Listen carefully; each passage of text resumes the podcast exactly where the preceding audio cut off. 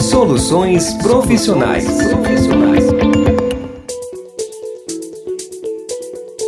Olá, sejam bem-vindos a mais um episódio do podcast Soluções Profissionais.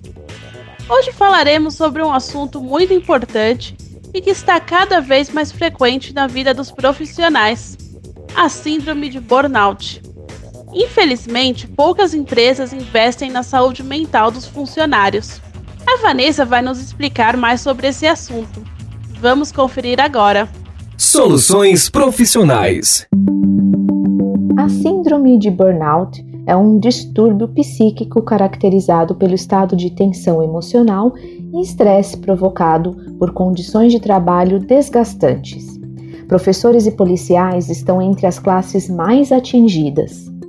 O transtorno está registrado no grupo 24 do CID, que é a Classificação Estatística Internacional de Doenças e Problemas Relacionados à Saúde, como um dos fatores que influenciam a saúde ou o contato com serviços de saúde, entre os problemas relacionados ao emprego e desemprego.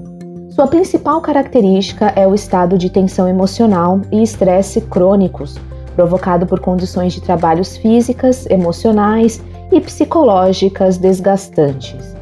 A síndrome se manifesta especialmente em pessoas cuja profissão exige envolvimento interpessoal direto e intenso. Profissionais da área de educação, saúde, assistência social, recursos humanos, agentes penitenciários, bombeiros, policiais e mulheres que enfrentam dupla jornada correm risco maior de desenvolver o transtorno.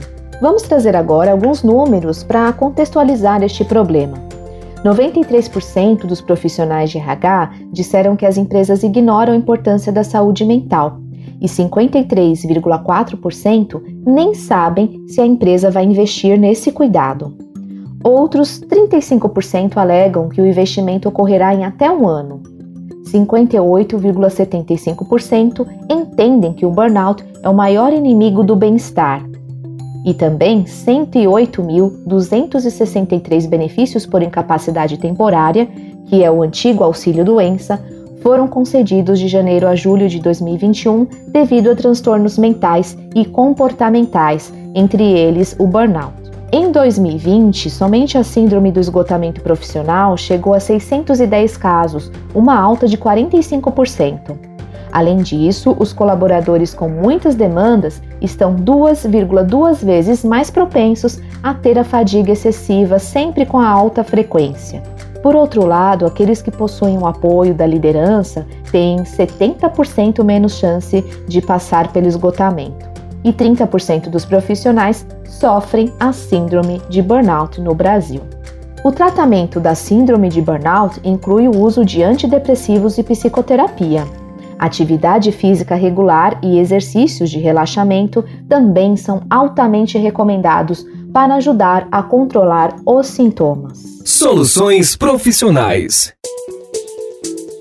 Já sabemos que muitas pessoas estão desenvolvendo a síndrome, mas acabam não sabendo quais são os sintomas.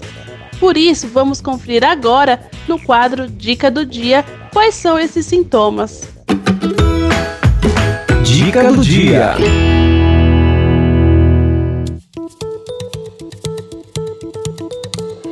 A síndrome de burnout pode afetar a pessoa na área pessoal e individual, com sintomas físicos e emocionais. Por isso, é preciso ficar atento com alguns sintomas: cansaço físico e mental excessivo, dores musculares, distúrbios respiratórios, transtornos cardiovasculares, pensamentos suicidas, insônia, dificuldade de concentração, lapsos de memória, perda de apetite, agressividade e irritabilidade, desânimo, tristeza e pressão alta. Se perceber esses sintomas, não deixe de procurar profissionais como psiquiatra e psicólogo. Eles vão ajudar nesse momento. A ajuda médica é muito importante. Fique de olho em você, seus amigos e familiares. Dica do dia.